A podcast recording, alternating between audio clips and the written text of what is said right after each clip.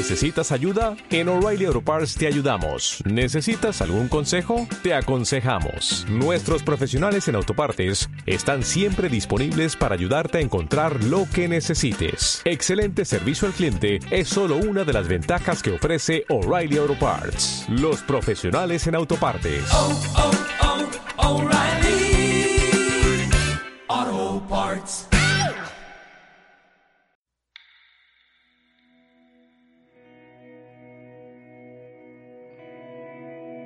La fantasía es la narrativa de ficción más vieja del mundo, así como la más universal. Ofrece una de las mejores maneras, dejando a un lado la experiencia, de entender a la gente distinta de uno. A menudo la ficción es mucho más útil que la experiencia vivida, lleva mucho menos tiempo, no cuesta nada en la biblioteca y viene en un envase manejable y ordenado. Se entiende con facilidad. La experiencia nos pasa por encima como una pisonadora, y solo comprendemos lo sucedido años después, si acaso. La ficción aporta una comprensión fáctica, psicológica y moral mucho mejor que la realidad. Contar es escuchar, de Ursula K.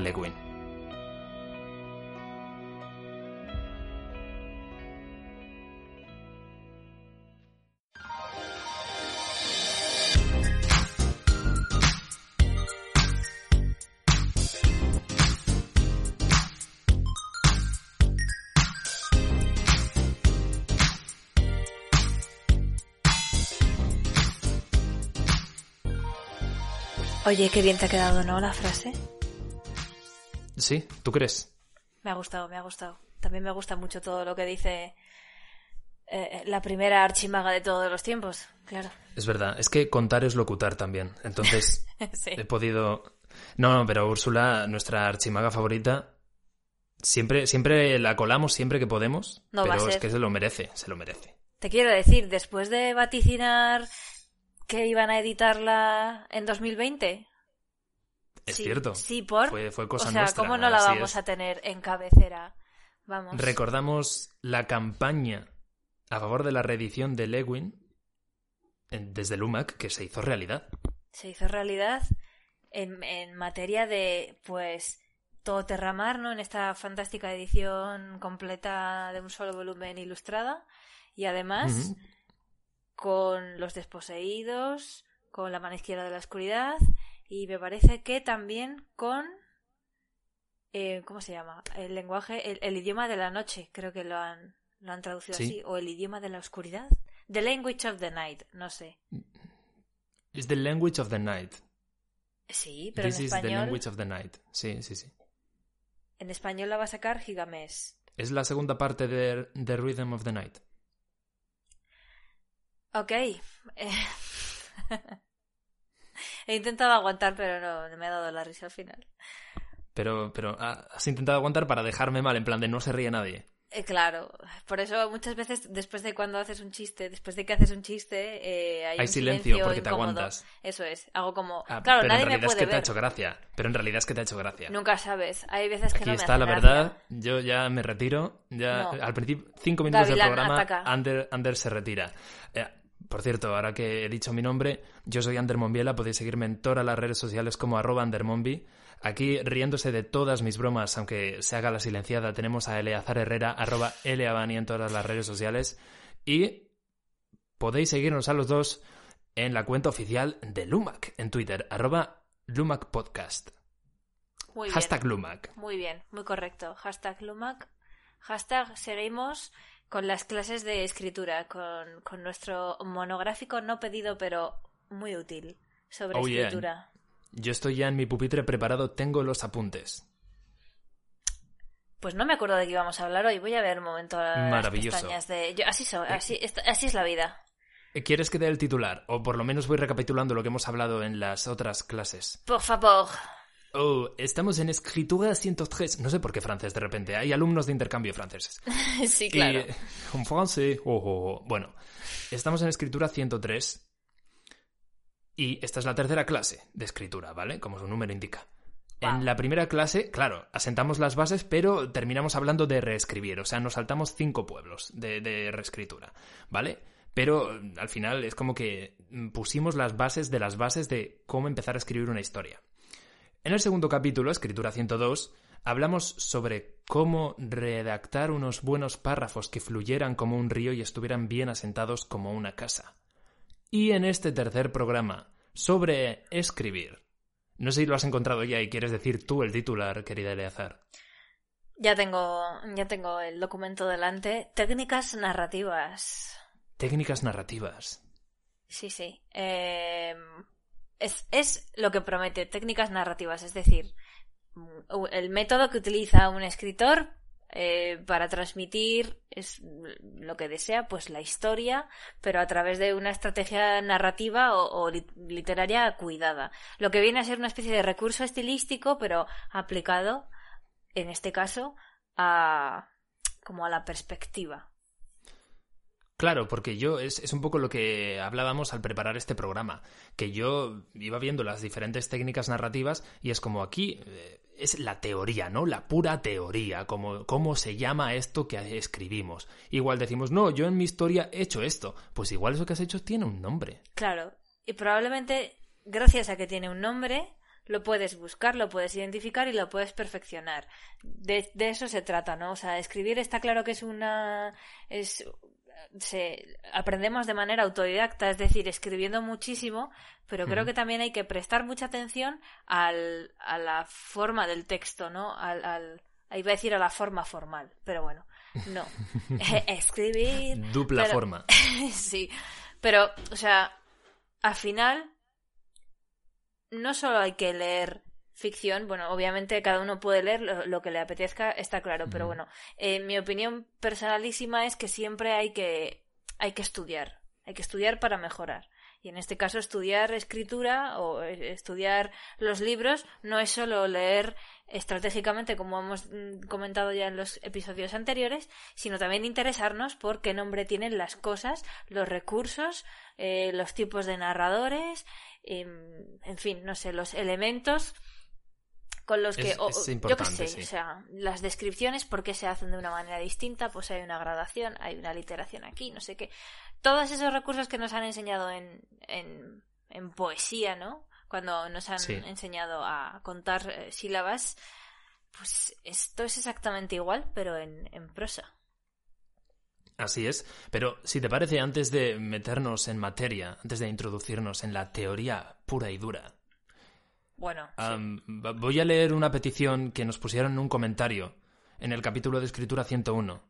El usuario J. Slackro de, de iVoox. Sí, lo he intentado decir lo mejor posible. A veces estos nicknames son complicados. Entonces, él nos plantea dos cuestiones. Oh. Él, bueno, muchas gracias, por cierto, por plantearnos cuestiones. Podéis hacerlo en, Twitter o en iBox o donde os apetezca, que nosotros os leemos y os respondemos siempre. Entonces, dice, ya que tocaron sus inicios en la escritura, quería saber cómo lidiaron en su momento y aún ahora si es el caso con una limitada experiencia vital. Ya saben que el prototipo de escritor aventurero tipo Hemingway fácilmente puede dejar a cualquiera a cualquier prospecto de escritor desubicado. Si bien todos tenemos una historia al momento de sentarse a plagar de realidad un personaje a una situación, se siente que lo escrito se queda corto. Ese es un tema. Y luego, el siguiente tema es sobre una caricatura que vi en Internet, acerca de que la gente ahora escribe más y lee menos. ¿Es solo un mito o es real? Un abrazo, J. Slacro. Pues muchas gracias, en realidad son buenas preguntas. O sea, son buenos comentarios y es normal que, que nos hagamos ese tipo de preguntas. ¿Por cuál empezamos? ¿Cuál es el orden adecuado? Bueno, vamos en orden, ¿no? Eh, la primera básicamente se podría resumir en ¿es necesario haber vivido experiencias para escribir mejor? Yo diría que hasta cierto punto, ¿no? O sea, no necesitamos habernos clavado un cuchillo, ¿no? Para saber cómo cómo podría sentir un personaje una, una, puñalada. ¿no? Este ejemplo lo, lo, saco a colación porque es uno de los ejemplos que puso Patrick Rothfuss cuando vino al Celsius, creo que fue en 2014. Eh, o 2015, 2014, no me acuerdo, pero dio una charla bastante, bastante guapa y, y en, en uno de los apartados decía algo así como que, que el escritor debe tener una buena capacidad para extrapolar sensaciones. Por ejemplo, él decía que no necesitaba que cortarse con una espada o que le apuñalaran, gracias a Dios, porque si se corta con un folio el dedo y le duele, es capaz de eh, extrapolarlo y exagerarlo y conseguir como eh, dotar de realismo ese, esa sensación. De hecho, el mismo Rothfuss es el que dijo algo así como que a nadie le preocupaba tanto el realismo como a los escritores de fantasía. Precisamente por eso, porque estamos todo el rato buscando eh, que nuestras que nuestras ficciones sean verosímiles hacia para los demás. Estoy de acuerdo, yo estoy de acuerdo, aunque voy a hacer una pequeña contradicción con todo esto, pero me voy a cambiar, me voy a cambiar de medio porque todo esta, toda esta conversación me ha recordado a una anécdota rodando mm, la que tiene Peter Jackson, rodando la tercera parte del Señor de los Anillos, El Retorno del Rey. La parte en la que, que de hecho no aparece en la película, que es cuando Saruman muere. Eso está en la versión extendida. La cosa, no sé si conoces esta anécdota, no, pero yo no estoy, estoy como además mm, subiendo las cejas muchísimo en plan, ¿de qué está hablando? Vale, pues la cosa es que Peter Jackson, bueno, en la película, mm, spoiler, eh, Grima degolla a Saruman, ¿vale? Desde atrás. Entonces, Peter Jackson le estaba dando indicaciones a Christopher Lee, que es Saruman, para decirle cómo tenía que, cómo que, tenía que actuar al ser degollado. Y Christopher Lee le dijo, ese no es el sonido que hace un hombre al ser degollado. Oh. Porque él había sido parte de... en la Segunda Guerra Mundial. Oh, vaya. De... Sí, sí de, de, un cuerpo especial del ejército, me parece, o algo así. Entonces es como... Y Peter Jackson se queda en plan de... Eh, um, empezó, a alejarse hacia atrás, empezó a retroceder en plan... sí, se metió en un seto a 3 o 4 kilómetros del rodaje. Exacto. Pero, pero volviendo al tema de la escritura, em, voy a recuperar una... Voy a recuperar otra vez a Lewin, Vaya, parece que la tenemos aquí patrocinada, pero... Está, está nos acompaña en todos los programas, sí, sí. Eh, la voy a recuperar porque ella dijo en una entrevista, si no me equivoco, que mm, en sus libros muchos personajes salen a navegar. Y ella, sin embargo, no tenía ni puñetera idea de navegar, que debió de salir solo una vez en, una, en un bote. Eh, vamos, que, que, es que ni ella, que no se enteró de nada, además. Y, y sin embargo, en el libro describe perfectamente eh, todo el tema de la navegación.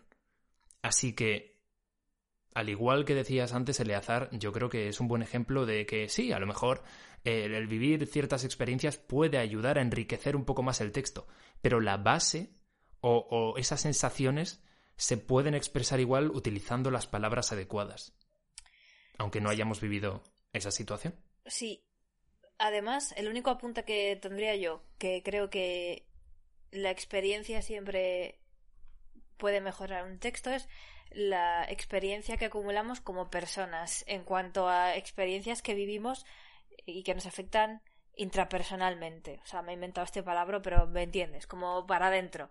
Eh, situaciones que nos obligan a madurar o de las que sacamos como un aprendizaje. Esas yo creo que sí se pueden esas sí que las necesitamos, porque cuanto más vives, más acumulas, más o menos en principio, y nos pueden servir para enriquecer el trasfondo de los personajes, etcétera. Pero en cuanto a experiencias, mm, pues te iba a decir casi como anécdotas, ¿no? Sí. No creo que sea tan necesario. Yo creo que tenemos que tener empatía y, y tener cierta, cierto grado de o cierta habilidad para extrapolar. Ya está. Pero es una buena pregunta y me alegro de que la hayamos podido sacar justo cuando hemos leído una, una frase tan guay de Lewin, hablando de lo, lo pobre y lo inútil que es la experiencia hasta que no vives algo. Así es. Y bueno, no sé si, si quieres responder a la, a la segunda em, respecto a lo de que em, la gente ahora escribe más y lee menos. ¿Es solo Ese- un mito o es ese real? es un melón, pero otra- tengo otra frase. Sí. Creo que, ¿Qué? creo que sé a qué frase te refieres, creo. Hombre, eh, eh, seguro. Lo que pasa es que no me acuerdo muy bien, así que la voy a decir de memoria y ya me, me corriges si no la hemos apuntado en ningún sitio. Voy pero- a. Vale, la busco en un momento por si acaso. Sí, dila, dila. O sea, esto Cicerón ya se quejaba. Bueno, el puto Cice. Bueno. Pues sí, sí. eh, o sea, el, el puto Cice ya se quejaba de esto. hace- hemos ido? Hombre, anteayer. Decía algo así como. mm, jo, es que no me acuerdo. Em, Te digo cómo empieza. eh, no, eh, la voy a buscar, porque es que me da mucha rabia no acordarme de las cosas que son. Que, que, que, que siempre. Tengo un marcapáginas con esa frase. Pero siempre me pasa igual. Los marcapáginas nunca mienten, Ah, ya, ya la tengo. excepto Pues- los que sí. Decía Cicerón, estoy mirando a Gavilán mientras eh, os leo esto. Eh, en el, El espíritu 90, de Cicerón vive en Gavilán, ¿sí? eh, Sí, 90 antes de Cristo. Decía, estos son malos tiempos. ¿O no? Los hijos han dejado de obedecer a sus padres y todo el mundo escribe libros. Mamma mía. Pues una prueba más de que la experiencia o las experiencias vitales son universales, completamente cíclicas y probablemente absurdas, ¿no? Porque eh, si el pobre Cicerón pensaba esto en el 90 antes de Cristo, en- yo creo que se queda picueto al ver eh, booktuber, em, eh, autopublicaciones, coediciones, eh, ¿sabes? O sea, antologías, es como que se vuelve loco, le da un jari y se vuelve a morir. Totalmente, le daría un ataque ahí in situ, en el momento. Te quiero decir. Tampoco es esto. Y se eh, moriría. ¿Qué cojones? Soltar- Pues, ah, pues soltaría así. alguna de las suyas en plan súper categórica. En plan, pues, soy Cicerón. bo", y- Diría, esto es un trozo de mierda y, y ya, y se, se volvería a morir. Sí, sí, y ya, está. Muy bien, pues ahora que ya hemos resuelto estas dos dudas, que muchas gracias otra vez por volver a mandárnoslas. Más dudas, más dudas. Queremos más dudas, nos gusta, podríamos nos re- responder, o sea, me encanta esto. Pero es que, te recuerdo, no teníamos pendiente. Creo que ya lo revelamos en su momento, pero si no, revelación. No teníamos pendiente hacer una especie de consultorio en algún momento. Ah, sí, pero bueno, como que todavía no nos hemos puesto al meollo. Claro, no hemos dicho en plan, "Va, vamos a hacerlo, en plan.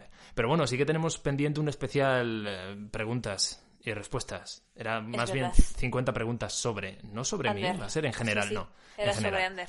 No. Todos Entonces, nos acordamos. Vamos a entrar en materia. Técnicas narrativas. Chun, chun. Chan, chan. ¿Por dónde quieres empezar? Mm, ¿Cuál es tu técnica narrativa favorita? Eh, ninguna, quiero decir. No, no, no lo sé. Depende de la historia. Supongo que hay algunas que te piden unas y otras otras. Pero para mí lo más importante creo que igual es categorizar qué tipo de técnicas existen. Porque igual cuando hablamos de técnicas narrativas, lo primero que nos viene a la cabeza son los recursos estilísticos que nos han enseñado en, en lengua toda la vida, ¿no? Eh, pues yo qué sé, em, sin ir más lejos, una metáfora, eh, una hipérbole, que es una Aliteración, sí. claro, un- no lo sé, una metonimia, etcétera. Eh. Todas esas cosas como que, que son muy completas y muy, muy cookies, a mí me gustan mucho, o sea, son el tipo de cosas que me encanta saber, Que aunque luego pues no use nunca nu- ninguna, ¿no? Em, pero luego sí que tenemos las técnicas que se refieren a la, al narrador, o sea, a la voz narrativa, digamos, no sé Sí. si diría perspectiva o algo así, que viene a ser eh, narrador en primera persona, el narrador no fiable, Oh. em, claro, novela coral, ¿no? Con muchos narradores, em, en fin, pues cuarta pared y todas esas cosas. Y luego tenemos eh, las que son más mm, que se adecuan a la historia, a la trama. Técnicas eh, de la trama para la trama, no sé cómo decirlo, pero bueno, que son las míticas, el Deus es máquina, Oh, sí. los flashbacks, Oh, sí. em, la, la otra que es, ¿cómo se llama, tío? ¿Cuál? La de que es como como que tienes que dar un detalle y que luego tienes que repetirlo, si no, ¿para qué vas a dar el detalle? El, arma, arma de... de Chejov. es- Chekhov iba a decir yo, pero sí. Bueno, ya, Chekhov, el arma de Chekhov. Vamos a decirlo Pues- así en plan Chekhov. A ver, así es como lo leo yo en mi ignorancia. Así que- Vale, pues Chekhov, que igual sí, vete a saber.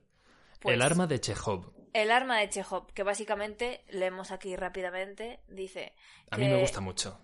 Requiere que todos los elementos de una narrativa sean insustituibles con cualquier otra cosa eliminada. Es- esto viene a ser que aquí decía nuestro bro Anton, o Anton, Anton Chekhov. Decía, quite todo lo que no tenga relevancia para la historia. Si en el primer párrafo, uy, perdón, si en el primer capítulo dice que hay un rifle colgado en la pared, en el segundo Exacto. o tercer capítulo debe dispararse. Si no va a disparar, no debería, de- no debería disparar o estar ahí colgado. Claro, eh, tiene toda la lógica del mundo en realidad. Es como, ¿para qué metes un elemento que parece, mm, imagínate, lo describes, ¿no? En la historia y es como el meme ese de utilizaremos esto para más adelante, pero es que es, es así realmente. Entonces es como, ¿para qué haces perder el tiempo describiendo algo como muy concreto y, y que puede marcar la diferencia en una historia, como por ejemplo un rifle, si luego no lo vas a utilizar? Estoy de acuerdo, aunque creo que muchas veces es- con elegancia se podría utilizar para despistar o para crear Es una verdad. especie de, de- de disyuntiva entre el, el lector, porque claro, es que depende del tipo de historia que estés construyendo sin duda alguna, porque si es un narrador no fiable, Sí. podrías deliberadamente hacer que se fijen cosas que no van a tener importancia, porque o porque esa persona en primera persona, ese narrador en primera persona se fija en la escopeta, pero luego la escopeta no va a tener nada que hacer ahí. Entonces, de esto, o sea, es súper importante. Yo creo lo más importante de las técnicas narrativas es saber desde el principio qué intencionalidad tienes para con tu historia. Es cierto. Es muy interesante eso que dices sobre lo de... eh, parece que va a utilizarse, pero al final no se utiliza. Porque es como lo contrario al arma de Cheyov. Y yo en los apuntes lo, lo he bautizado como el troleo de Cheyov. Me De gusta. Chekhov. Porque es como... Es lo que tú dices, ¿no? El puede ser incluso un narrador no fiable. Te describe, mira, aquí esta escopeta que parece tal, aparece como una escopeta de la nada, uno de los personajes lo tiene tal, y no llega a saberse nunca nada más de la escopeta. Pues el troleo. El troleo de, de Chekhov. La chancita de la Chekhov. chancita de Che, por favor. La La chejovcita. chancita. Ya, no sé, no sé si el término, o sea, la chejoncita de che, de che, todo repetido. No sé si este concepto, al ser lo opuesto, existe ya, existe. o tiene un nombre. No tengo ni idea, no lo he Yo encontrado. tampoco, yo tampoco. No tengo Pero ni idea. bueno, Probablemente exista porque habrá una enciclopedia quizás de, de técnicas o, o recursos Es probable, sí.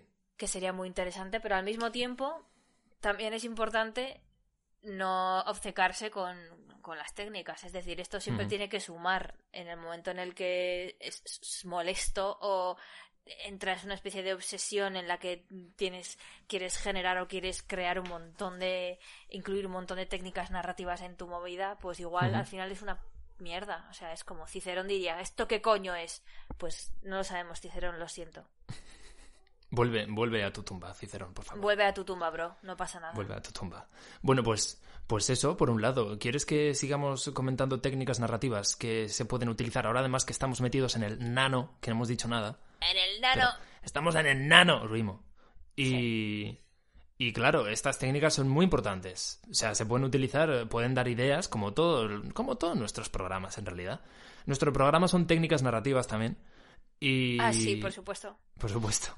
Y pueden dar ideas a la gente que esté ahí muy involucrada en el nano a, pues, a seguir creando o a utilizar ciertas técnicas para su historia. A mí hay uno que me gusta mucho y que, que probablemente se use bastante a menudo, pero como se acercan fechas señaladas, Oh lo voy a mencionar, que es, eh, ¿cómo se llama? Mm, la prolepsis puede ser, que es como un, un, fla- un flash forward. Vale. Básicamente es pues eh, una narración que sucede en el futuro, ¿no? O sea, una especie de elipsis hacia el futuro. Normalmente las elipsis, pues no lo sé, iba a decir normalmente se dan hacia el pasado, pero es verdad que suelen utilizarse para mm, aludir a detalles que han ocurrido antes, no nunca a lo que va a suceder, probablemente porque el personaje todavía no lo sabe. Pero bueno, eh, iba a hacer un spoiler tremendo de una novela y me Guau. lo voy a callar. Así que estupendo.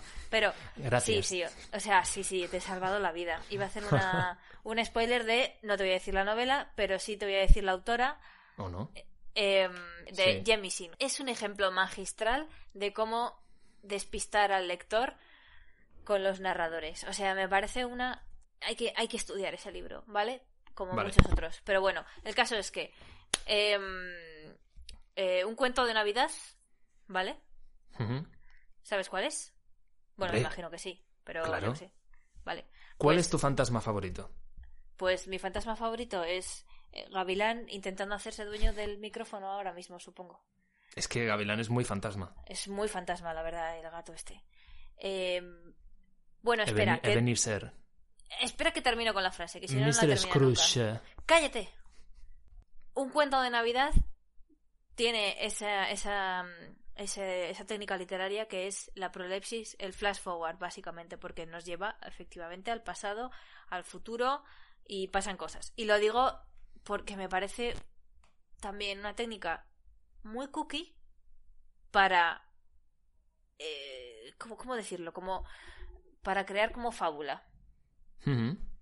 Me parece súper bonito y además muy navideño también. el- Las fábulas, no sé, es que las fábulas me gustan mucho porque son muy didácticas, tienen ese toque de cuento fantástico, eh, educativo y además suelen tener muchísimas técnicas narrativas dentro. Pues las personificaciones con los animales, por ejemplo, o las alegorías, o sea, es como, es increíble.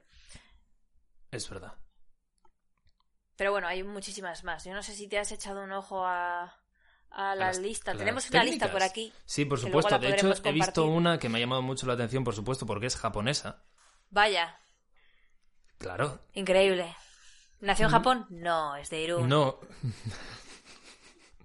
Fronterizo, eh. Igual ya, por sí, eso. sí, fronterizo, claro. Fronterizo, Claro, renegado. sí, sí, sí, esas co- en gaijin. plan Ronin, ¿sabes? Ya, ya, ya, ya, eh, sí. The Ronin. Entonces.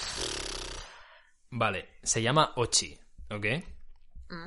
Y eh, eh, consiste en realidad en el detenimiento, que esto a mí me gusta mucho, porque yo lo hago mucho, porque escribo humor. Es el detenimiento repentino de un chiste. O sea, en realidad es... eh, eh, Pone que hay hasta 12 tipos de Ochi, ¿vale? No los he encontrado, lo- los Joder, tengo que buscar. Digo, La ¿cuántos cosa has es dicho? que... 12. 12, 12, 12. Entonces, eh, un montón.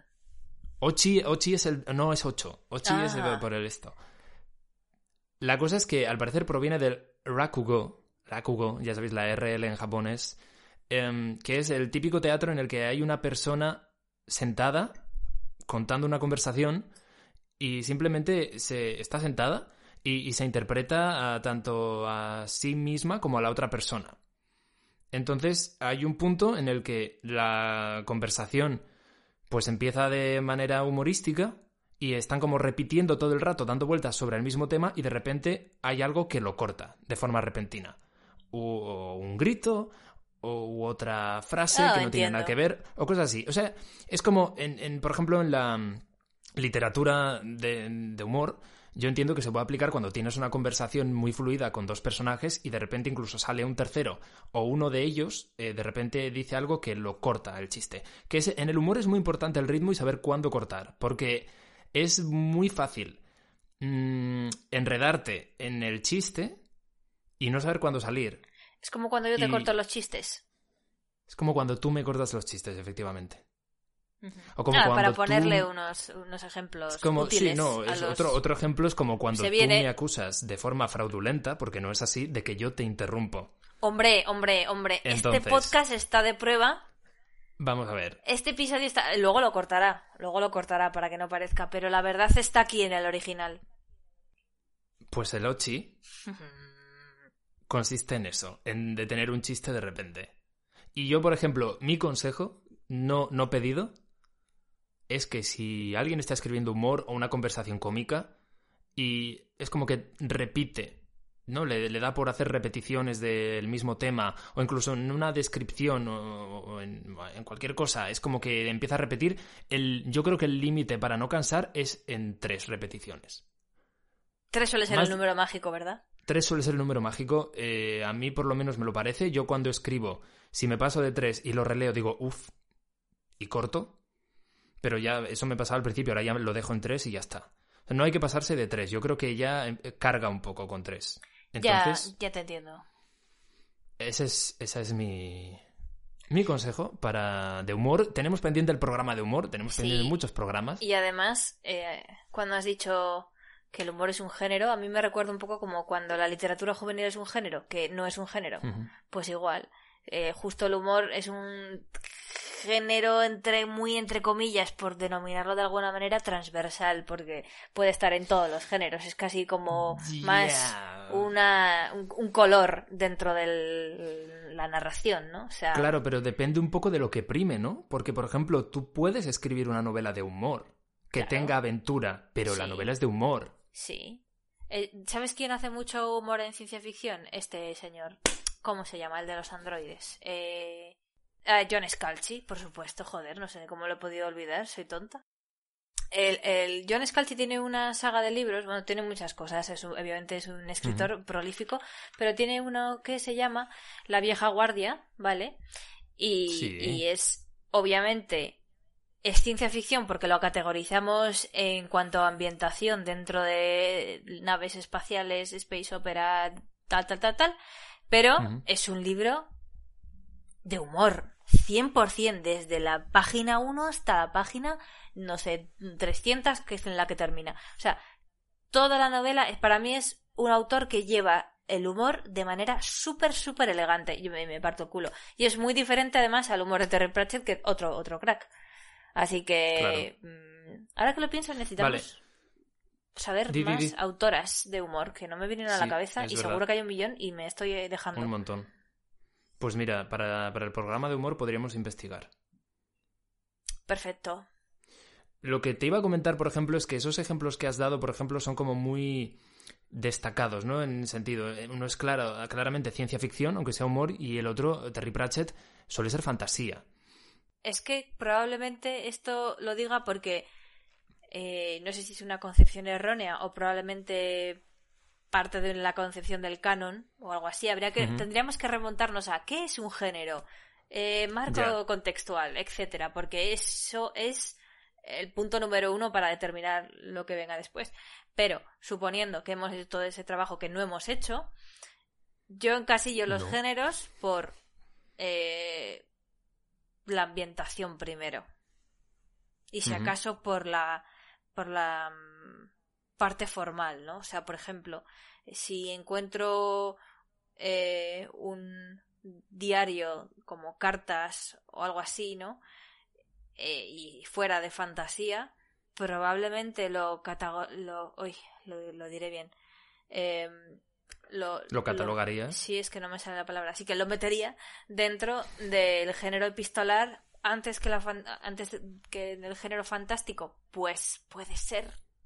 Quizás porque eso es muy llamativo o es un, un, elemento como un elemento narrativo muy disruptor con respecto al, al, género per se. Pero es que, claro, es que género son tantas cosas.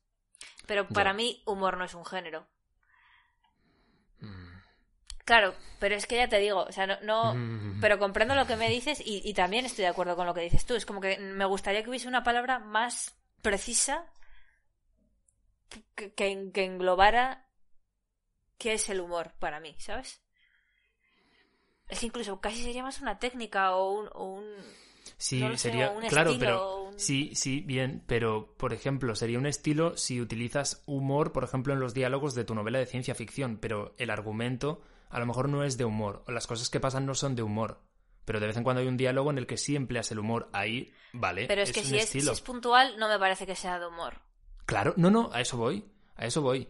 Pero cuando no es puntual, cuando toda la novela gira en torno al humor, bueno, está claro que entonces tiene más tintes de humor que de otra cosa. Claro, o sea, me refiero a que. Porque en realidad. Con el terror. Se podría hacer lo mismo. Sí, supongo que sí. Además, también nos tiene que quedar claro, creo yo, ¿no? O sea, todo esto estábamos partiendo como de una opinión. No, sí, eh, sí, eso está claro, sí.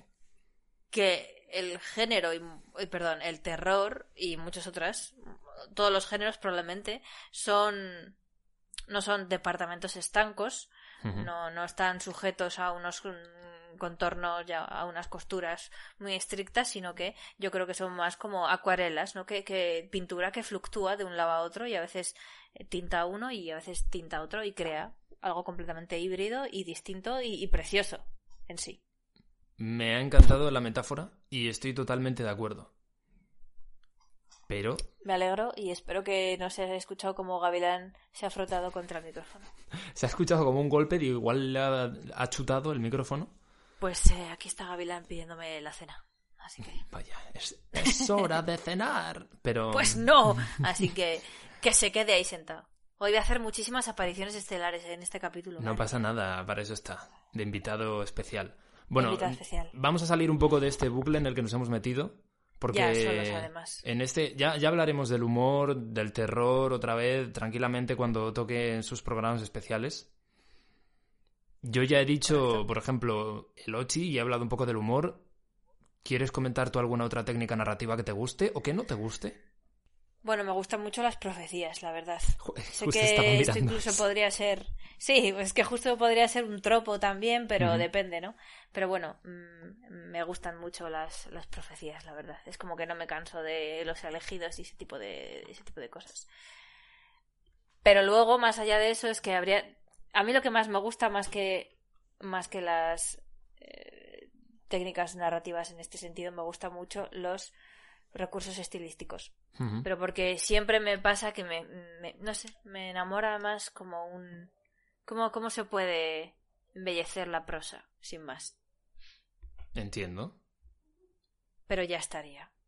En lugar de dar un montón de en lugar de dar un montón de de recursos, si quieres lo que podemos hacer es invitar a nuestros queridos lectores, escuchadores Sí, y, escri- sí. y escribidores Sí. a que comenten cuál es su qué técnica narrativa usan habitualmente. Me gusta.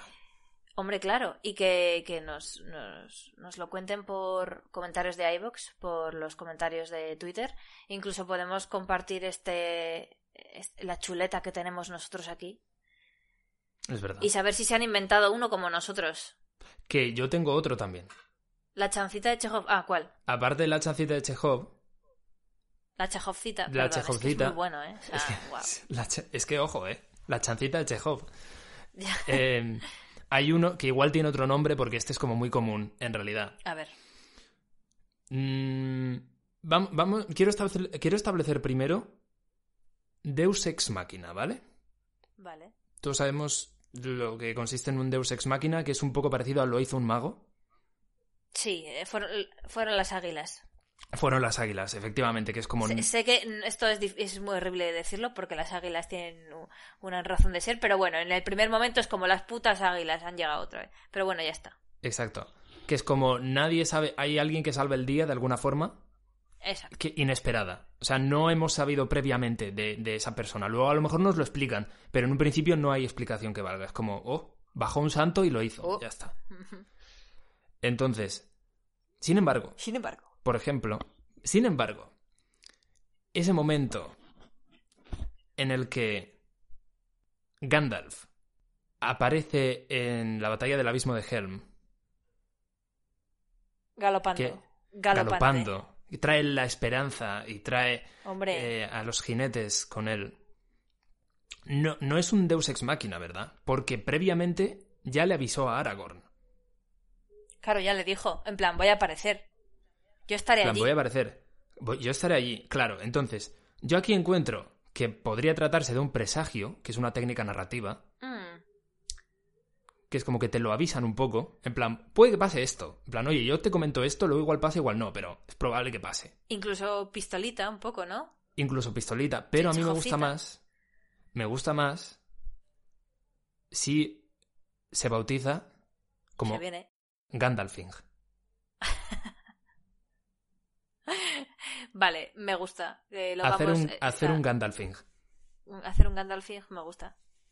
Claro, o sea, en plena desesperación, cuando miras al este y aparece ahí la figura salvadora, en tu novela estás haciendo un Gandalfing. Además, eh, es muy curiosa esa escena en la película porque la batalla está está como envuelta no en la oscuridad tal y cuando aparece Gandalf entra como un rayo de luz que rompe esa oscuridad y es como madre mía os habéis pasado eh ahí con el mal y el bien muy curioso no se han pasado aquí hay alguien amante amante de la épica gorda de la alta fantasía. del, Gandalf, del Gandalfing. Del Gandalfing solo. Del Gandalfing solo. es que me hace mucha gracia. Me hace mucha gracia pensar en Gandalf alzando su bastón de Gandalf el Blanco ahí en lo alto de la colina y va bajando con toda su blancura. Es, es Gandalfing en, en estado puro. Así es. Así es. Tengo otra duda más, pero no sé si quieres comentar tú algo mm. sobre... No, lo único que quiero decir es lo que hemos dicho al principio, pero lo recalco porque lo hemos comentado justo creo que al principio, y es que eh, las técnicas narrativas tienen que sumar. Es decir, no hay que obsesionarse y tienen que aportar cierta belleza, complejidad o simplemente que nos ayuden a descubrir otras maneras de contar nuestra historia. Y probablemente, aunque no sepamos los nombres de estas eh, técnicas, probablemente ya las hemos absorbido de leerlas en otras partes. Así que está bien ponerles nombre, ya nos lo dijo Lewin en su momento, mm, para poder aprender de ellas y controlarlas mejor, ¿no? El nombre verdadero, pero oh, hay que dejarlas libre y cada uno tiene que escribir a su manera y seguir su camino. Yo creo que experimentar con eh, tipos de técnicas de todo tipo está guay y de hecho creo que enriquece muchísimo, géneros, no sé qué, todo aporta bastante pero eso que no hay que obsesionarse, ya está. No, no, es, no somos una enciclopedia, no gana el que más sepa, es verdad. ni nada. Simplemente tiene que sumar, todo tiene que sumar. Si no, no sirve. Y ya estaría. Categórica, como Cicerón. El puto Cice. Bueno, sí. El puto Cice. ¿Pero qué pasa aquí? Lo que yo iba a decir, que además lo, lo voy a intentar enlazar para hacer un círculo con lo que hemos empezado diciendo de la intencionalidad de utilizar técnicas narrativas. Es muy importante, ¿no? Hemos dicho al principio la intencionalidad con la que se utilizan las técnicas. Correcto. Me parece una paradoja. No sé si estarás de acuerdo conmigo. A lo mejor estoy equivocado, pero a mí me ha hecho como. He tenido como un disparador, ¿no? He tenido como un clack. Tengo la sensación de que una técnica narrativa puede ser un cliché o un tropo. Y un cliché puede ser una técnica narrativa. Eh, bueno, de acuerdo, sí. Me explico. Sí, sí, te he entendido. O sea, es eso, ¿no? O sea, utilizar una técnica narrativa, por ejemplo, el arma de Chekhov, puede convertirse en un cliché. Es como dependiendo de, claro, dependiendo de desde qué lado lo veas, ¿no? Probablemente sea un cliché, una técnica o una Soplapollez, como diría Cicero. Y, y, es un poco según la intencionalidad que hemos dicho. Por eso, asimismo, un cliché utilizado conscientemente puede ser una técnica narrativa. Ah, por supuesto que sí. Y ya está.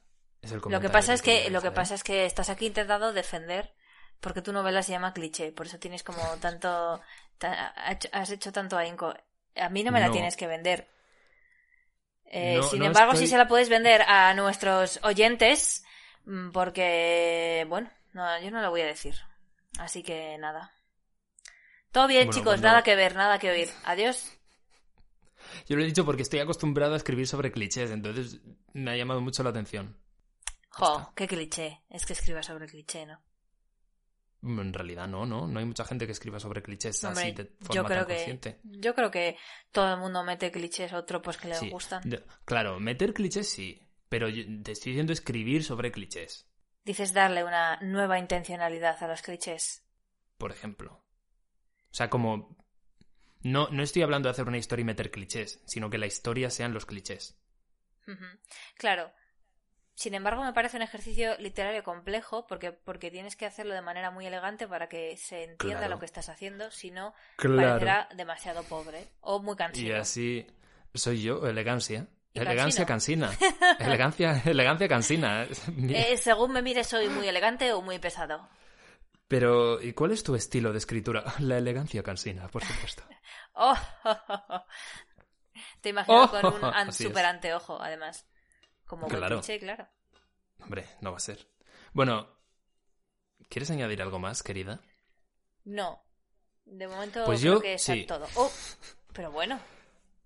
Podéis ir a YouTube ahora mismo a ver cómo a. Eleazar Herrera representa, representando, Bueno. marcando la diferencia. Bueno.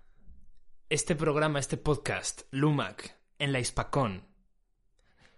Si, si hemos entendido bien, eh, la charla, junto a otros podcasters maravillosos, debería estar en YouTube.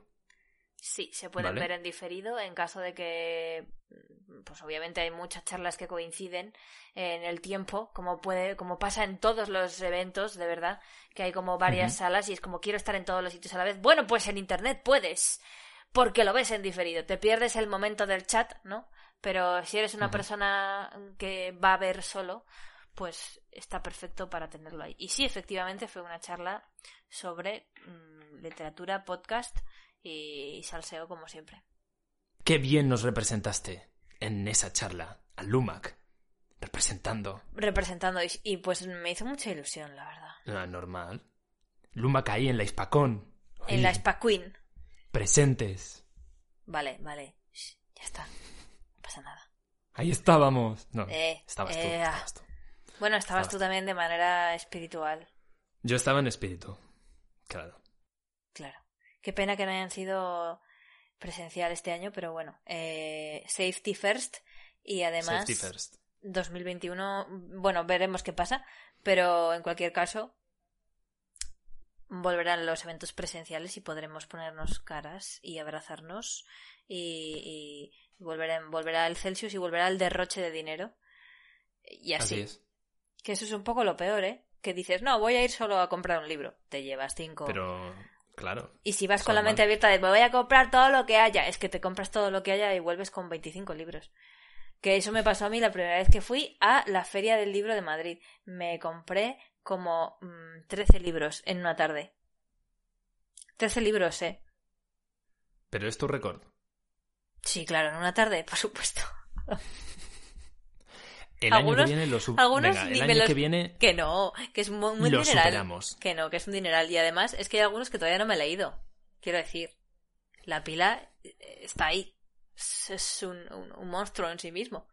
La pila en realidad está solo para que se tumben Gavilán e Irian al sol Pues sobre sí. esos libros. Sí, pobre Gavilán. Pero sí, es que me está... se- me mira, Tiene hambre. pero se queda dormido mientras...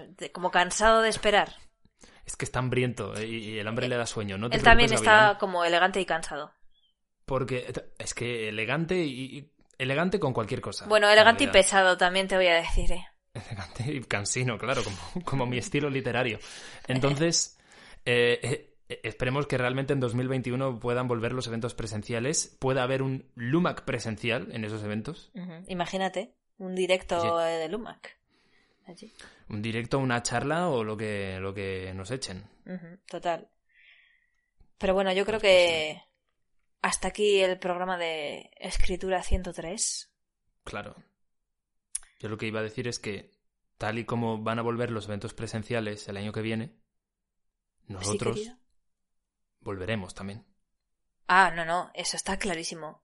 Vamos a volver. Aquí no nos. No nos vamos ni con agua caliente.